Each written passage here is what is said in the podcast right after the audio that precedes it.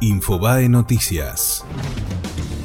La nueva escalada del riesgo país amenaza con afectar al dólar y la reactivación económica. Aunque en parte fue generado por factores internacionales, crece la incertidumbre por la tensión electoral. Esta situación endeble relacionada al tipo de cambio obliga al Banco Central a mantener un estricto control de las variables monetarias y a su vez esto implica que las tasas de interés permanecerán muy elevadas aun cuando la inflación esté dando muestras de empezar a ceder.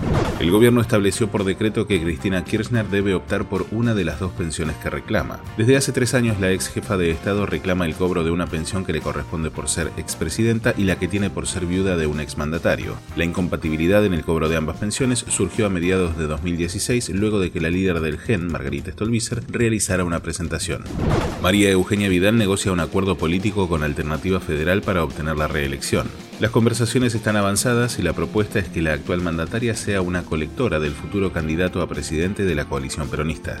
Alberto Fernández está internado en observación en el Sanatorio Otamendi. El precandidato presidencial de Unidad Ciudadana concurrió por sus propios medios debido a una fuerte tos que lo preocupó. El ex jefe de gabinete permanecerá allí al menos 48 horas. El jueves seguro estaré a full en la campaña, explicó en una entrevista televisiva. La AFIP prorrogó los plazos para presentar las declaraciones de ganancias, bienes personales y renta el organismo publicará formalmente las fechas en el boletín oficial. Se difiere el pago de los dos primeros tributos una semana.